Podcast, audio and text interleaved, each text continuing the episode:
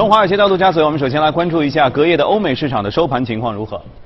呃，一改前两天连续的上涨，终于有涨有跌了，但是这个跌幅也不大。法国 CAC 指数下跌百分之零点零五，而德国 DAX 指数和英国富时指数依然录得上涨。我们来连线一下第一财经驻伦敦记者陈曦宇，请他给我们做一下介绍。你好，曦宇。嗯，好的，主持人。周三欧洲股市涨跌互现，截至收盘，除了法国 CAC 零指数微幅收跌以外，其余各主要股指均上涨。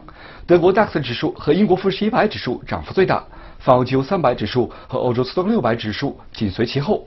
路透日内公布的调查结果显示，由于宽松的货币政策和英国有望有序脱欧，投资者预期到明年年底，欧洲股市将会创下历史新高。日内有欧洲央行官员呼吁，应该深入调查数字货币的风险和益处。欧洲央行应该确保，即使居民选择减少或者停止使用纸币，但是也能够获得央行发行的货币。新的技术将会影响欧洲居民的支付行为，改变他们的消费模式。减少使用纸币是最明显的例例证之一。欧盟国家应该努力维持和发展单一市场，创建泛欧洲市场的支付解决方案。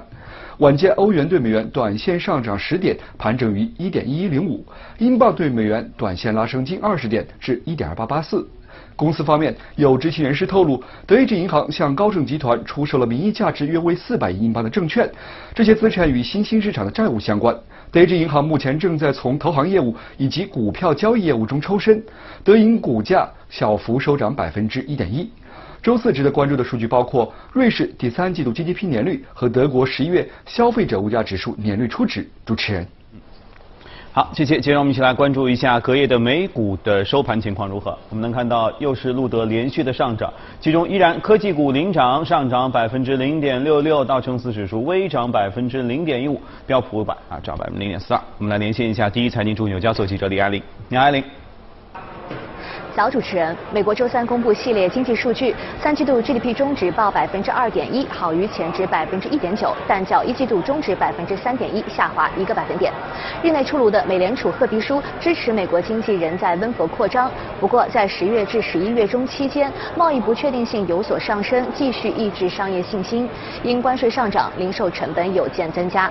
总体来说，美联储认为经济前景良好，预计增长将会延续至二零二零年。经济学家和企业主并非那么乐观，前者预测贸易摩擦令企业削减投资和库存，四季度经济增速将会降至百分之一以下。尽管美股屡创新高，但不意味着上市公司对未来的企业盈利看多。摩根大通一项调查显示，多数上市公司正在削减2020年的资本开支，模拟潜在衰退风险对经营的打击。占到全年销售额三分之一的购物季，明天就会正式拉开大幕，将会决定美国经济会以怎样的面貌收官。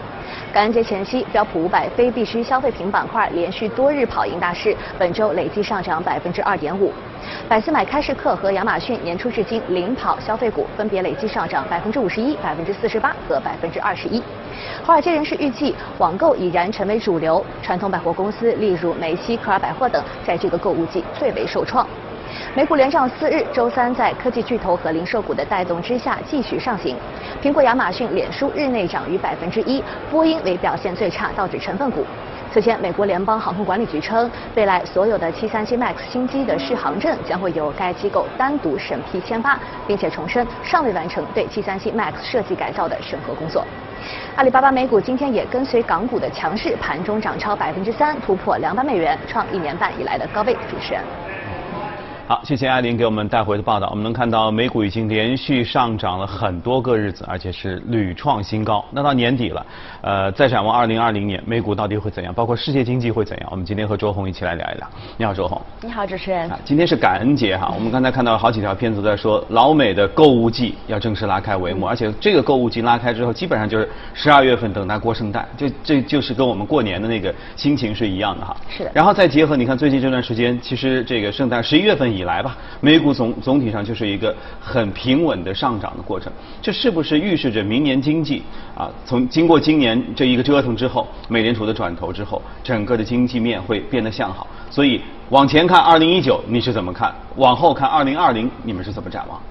那么呃，全球经济呢，在二零一九年实际上延续了二零一八年的这样一个下行的一个趋势。嗯。那么如果我们去看整体的经济主线来看呢，如果把大萧条视为二十世纪以来的第一次逆全球化的一个开始的话呢，那么从一八年以来，全球贸易壁垒和投资壁垒的一个明显的一个上升，实际上可能意味着逆全球化二点零的风险正在快速累积。升级了。那么从全球，如果我们去看全球的贸易额来看的话呢，全球金融危机之后。后，全球的贸易额的增长呢，实际上相较于之前的十年就已经下了一个台阶。嗯。但是呢，如果具体去拆分贸易量和贸易价来看的话呢，全球的这个二零一二年到二零一八年的贸易额的一个下滑呢，其实主要来自于商品价格的这样的一个停滞。嗯。但是呢，进入到二零一九年，我们看到了全球贸易量和贸易价首次同时出现下跌，这个是金融危机之后的首次。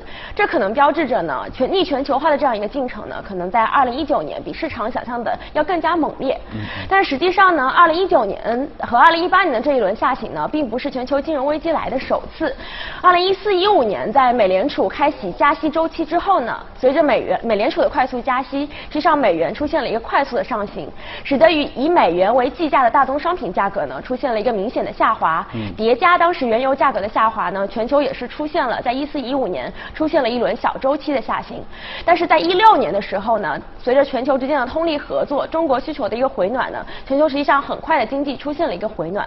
但是这一轮和上一轮相比呢，全球现在处于一个以零为壑的一个状态，这也就意味着这一轮的经济回到复苏的难度可能要比一四一五年更难。因此，我们展望二零二零年，觉得全球来看呢，经济下行的压力可能还是存在的。嗯，你说的知识点比较密集哈，也许大家听着比较累。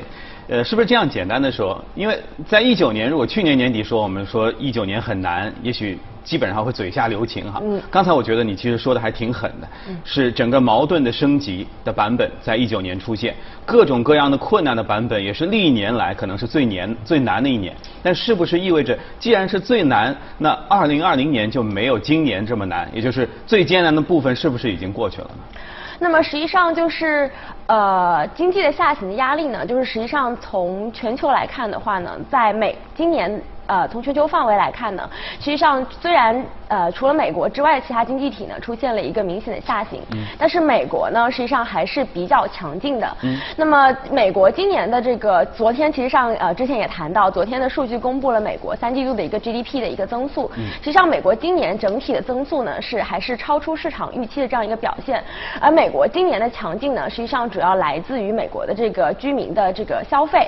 那么实际上居民消费呢，在美国经济当中占到百。百分之七十的这样一个比重。对。那么往后来看呢，我们觉得美国经济可能有一定的下行的放缓的压力，但是居民消费可能还是比较强劲的。嗯。呃，居民消费强劲是不是得益于，比如说特朗普一开始上台之后的有一些宽松类似的减税啊，给企业很多钱，然后企业呃包括市场。股市也很好，所以整个居民的收入、呃就业市场也很好，各方面的数据都不错的时候，导致他们会呃口袋里的钱会慢慢多起来。嗯，对的，就是二零一八年以来，特朗普的税改呢，实际上是支撑就是整体美国经济在全球范围内一枝独秀的一个非常重要的一个支撑因素。但是从今年来，我们可以看到居民收入的强劲呢，实际上可能并不是工资的强劲所带来的。实际上从工资的收入来看呢，今年的美国工资的这个环比的增长啊，从二零一九年的一季度的百分之一点五，实际上是一路下行到了三季度的百分之零点九。也就是说，虽然整体劳动力市场是比较健康的，但是呢，工资增速实际上是有所放缓的。那么，为什么美国居民消费今年还是这么强呢？实际上，从收入端来看，它的资本的收入呢，实际上是今年是表现的非常强劲的。那美国居民的很多的这个百分之七十的这个资产呢，实上是配置在它的股票市场里面的。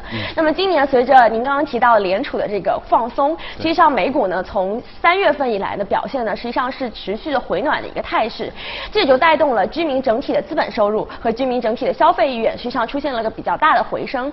三季度呢，居民的这个美国整体的这个环比折年 GDP 的增速是达到了修正值是达到百分之二点一，那么居民对于整体 GDP 增速的贡献呢，实际上是达到了百分之三点三，而拖累呢，可能主要来自于企企业的投资是呃企业投资库存以及进出口，所以说从这个角度而言呢，实际上呃进居民消费和美国股票市场整体的走势呢，近年来呢是比较呃相似程度呢是在提升的。嗯，就是劳动人民其实买东西是给力的，嗯，反而是企业在投资那个方面可能还有所保留哈。对。那如果按照这样一个逻辑来看的话，是不是接下来的财报和季报都会好看？你看购物季到了，本来是十十月份不买的东西，全到十一月份、十二月份统一去采购，然后放假的时候又是吃吃喝喝，那是不是这样的话，美股会继续连创新高呢？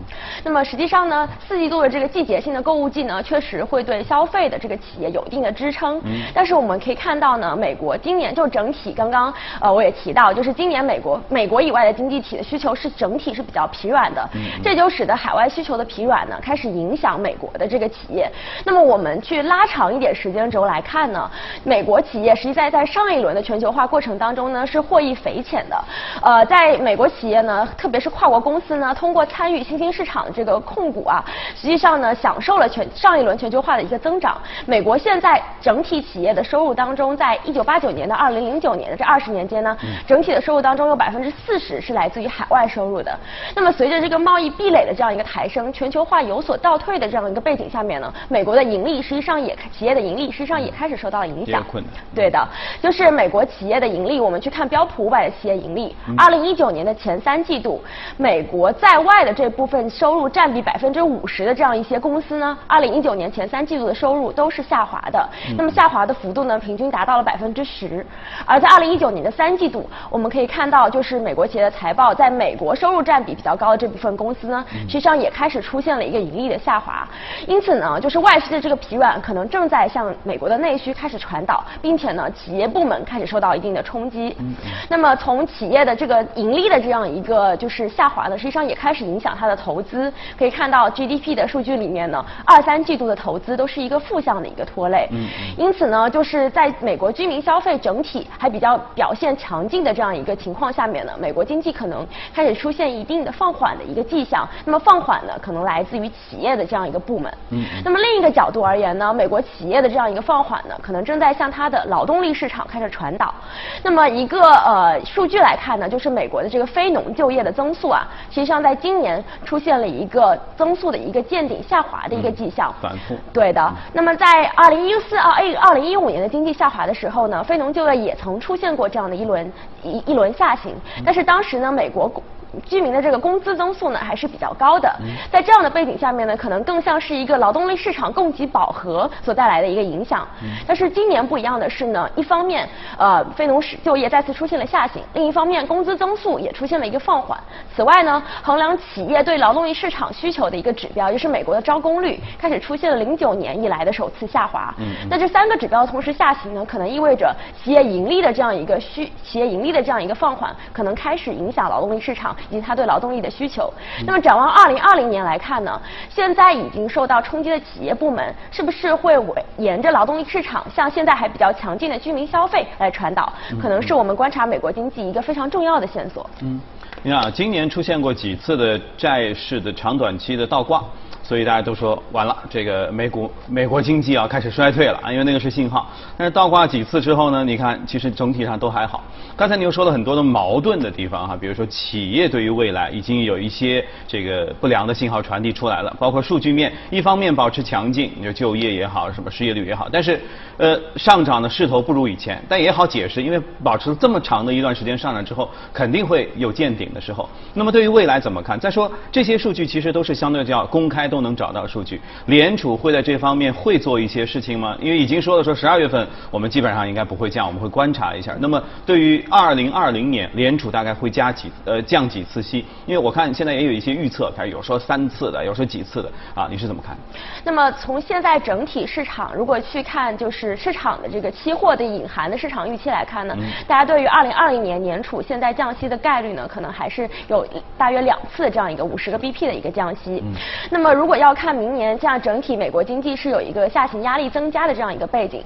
如果要看政策对冲的话呢，二零二零年有一个绕不开的这个议题，就是美国的总统大选。嗯。那么我们去回顾历年来美国的这个总统大选呢，可以看到，实际上在寻求连任成功的总统呢，相较于没有连任的总。成功的总统呢，都有一个共同的特征，就是去看他在任期四年内的美国的 GDP 增速来看，他的任期的第四年，也就是大选年，增速往往是比第三年要好的，而且往往可能是他任期四年内最高的一年。对。那么可以从这个角度来说呢，经济维持比较高的增长，是总统能够是否能够获得连任一个非常重要的影响因素。嗯。一个例子呢，反面的例子呢，可能就是老布什。那我们知道老布什在他的任期之内呢，实际上在军事和外交方面的政绩都是非常出色的，包括了赢得了海湾战争，实际上一度帮他的国内支持率的民调呢，民调支持率呢，实际上达到了百分之八十九，这个比现在特朗普百分之四十、百分之五十的支持率是要高多了。那么从但是呢，在他的任期的二三年，美国经济开始出现一个非常快速的下滑，失业率出现一个快速的上行，导致了他最终败给了克林顿。那么从这个例子可以看到，对于当前想要寻求特连任的特朗普而言呢，维持经济比较高的增长，可能对于他而言，明年还是有一定诉求的。但是从政策选择选择来看呢，财政政策可能空间是比较有限的。我们知道，就是二零一八年特朗普实施了一轮税改，但是呢，税改实际上是在顺周期进行的，也就是在经济增长还在增长的时候，他就提前进行了财政的刺激。对，这实际上呢。提前透支了它未来财政刺激的一个空间。另一方面呢，我们知道美国的很多财税法案呢，不是总统一个人说了算的，需要通过国会两院两党投票进行这样的一个通过。那么在明年大选的时候，两党的竞争实际上是加剧的。那么这个时候想要让两党同时支持他去通过财税刺激的法案，可能是比较困难的。从这个角度而言呢，特朗普明年可能还会对联储有一个施压、继续宽松的一个压力。所以呢，综合经济又有一定下行的压。压力，呃，联储还会可能会来自就是政治方面有一定的压力。从这个角度而言呢，市场对于联储当前还是有一定的宽松的一个预期的。嗯嗯，所以就说特朗普会在明年可能更多的 at 给嗯鲍威鲍威尔，对的。你看一看，你当心一点，还是注意点。对。啊，但但是在这样一个复杂纠结情况下，你看刚才新闻也说了，布隆伯格都出来嗯这个参选了，那可是真正的财大气粗的大老板哈，而且他其实也有丰富的从政的经验，这样。如果呃预测这个竞争很激烈的话，会对整个的经济会造成一定的什么样的影响？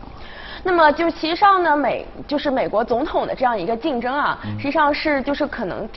对经济的影响可能更主要还是在于在任总统对于政策的这样一个选择上面。那么如果就是联储明年还是维持一个比较宽松的态势呢，一定程度上可能可以对冲当前经济的一个下行的压力。而超预期的部分呢，可能主要来自于美国的这个地产。我们可以看到金融危机之后呢，美国的整体的复苏，其实上是相较于其他包括于欧洲、日本这样一些经济体，实际上是比较好的。而其中呢，呃，分部门来看呢，其中可能企业部门的这个借债。加杠杆呢，可能是主要的一个动力，而居民部门呢，在金融危机之后呢，在尤其是地产泡沫破裂之后啊，呃，居民并没有很强烈的加杠杆，所以当前来看呢，居民的资产资产负债表还是比较健康的，这也就使得呢，居民的地产投资对于利率是非常敏感的。我们可以看到，二零一九年美联储由紧转松之后呢，美国的这个地产销售的新屋销售这样一个增速是快速的由负值的这个增速开始修复到正值的一个区间，并且。又买房了，对，又买房了，并且开始一个快速的一个回升。所以说呢，如果明年美联储继续维持宽松呢，在地产投资方面呢，可能会有一些超预期的表现，从而修复这个居民消费和投资，一定程度上对冲它的下行。嗯，这也也正常，就小有点钱呢，就买点小东西，慢慢积累的多了，就发现哎，我们家的房子不够住了哈。这其实全球大家的想法都一样的。那既然这个总总体上看好二零二零年一个市场基本的情况的话哈，那美。美元会怎么样？你看，在二零一九年的时候，美元总体上也是一个起伏，因为伴随着美联储的政策。当然，其实等一会儿可能我们还会说到黄金的价格、投资的属性到底怎么样。那关于美元的强强势的状况，二零二零年你是怎么看的？那么实际上呢，二零一九年美元整体是一个，就像您所说，是一个强势的表现。那么实际上可能大家会觉得有一点就是奇怪，因为二零一九年的时候，美联储实际上是放松了的。按理来说，货币政策转松，那么呃对，可能美元会有一个下行的这样一个压力。对。那实际上呢，我们可以看到利差可能已经没有办法去简单的去解释美元指数的这样一个走势了。二零一九年呢，美元整体的走势可能和美德期限利差的差值比较相似。那么这个可能概念比较复杂。简单来说呢，就是大家觉得二零一九年来看，美国的经济要好于其他的非美经济，也就是说，特别是相对于欧洲而言，大家对于美国经济是更加有信心的。这个是二零一九年美元上涨的一个整体的驱动因素。那么进入到二零二零年，全球发达经济体的这个经济。周期的一个错位可能不会像二零一九年这样明显，也就是说，美国经济可能也会面临一个下行的这样一个压力。嗯。因此呢，美元的走势呢，可能跟货币政策现在的空间会更加有关系。从欧央行和日本央行现在的货币政策来看呢，他们的影子利率，也就是涵盖了就是。利率操作和呃资产负债表扩表缩表这样一个利率来看呢，实际上现在已经到了一个负值的一个区间。嗯。特别是对于欧央行而言呢，它的这个购债上限实际上已经达到了有些国家已经达到了百分之三十三这样一个红线。嗯。因此呢，从货币政策的空间角度来说呢，美联储的弹药可能要比欧央行和日本央行是更加充足的。嗯。所以说当前，所以说呢，从二零二零年来看呢，美元整体就是美联储相较于其他央行更加宽松的这样一个背景下面，美元整体。可能是趋弱的这样一个表现。嗯，因为其实呃汇率是一个平衡嘛。对。一方面呃美元这边本身比较强势，其实特朗普也希望美元不要那么强。对。所以这应该是一个砝码。然后呢，就像你说的，呃还要看欧洲，看其他的全球其他市场，它是否能够经济转好。但如果欧洲没那么好，那它这个欧洲欧元的汇率上不来，其实还是得把美元顶在那里。可是如果欧洲见底的话，因为现好像目前来看，欧洲整个的宽松的状况还不错，那说不定在二零二零年，如果他们有起色的的话。会让整个的美元的整个呃汇率的政策会慢慢的下来一些，是吧？能追求平衡。对，就其实美元是一个就是相对的一个指标嘛，所以说其中很大程度上是欧元是美元指数当中一个非常重要的组成部分。嗯。所以说，那么欧央行相对于美联储呢，就是今年已经宽松，已经开始就是实施，但是弹药又比较有限的情况下面呢，可能美联储明年就是更加的一个宽松，可能是美元的一个主导因素。嗯。那黄金呢？黄金是不是随着这个宽松会价格上会再次往往下？对，其实上今年黄金实际上表现的是比较出色的。对。一方面呢，全球。实际上是全球的央行呢，实际上开始了就是金融危机之后的第四轮的这样一轮宽松。那么这样央行的一个放水呢，实际上使得黄金驱动了黄金价格的一个上涨。另外一方面呢，今年这个贸易摩擦的一个就其他风险的一个反复呢，实际上也使得驱动对黄金的这个避险因素也导致了黄金的一个上行。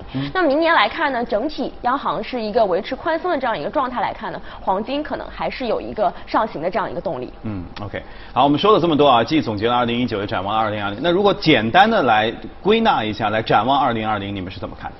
那么展望二零二零年，从全球来看呢，经济可能还会有一个下行的一个压力。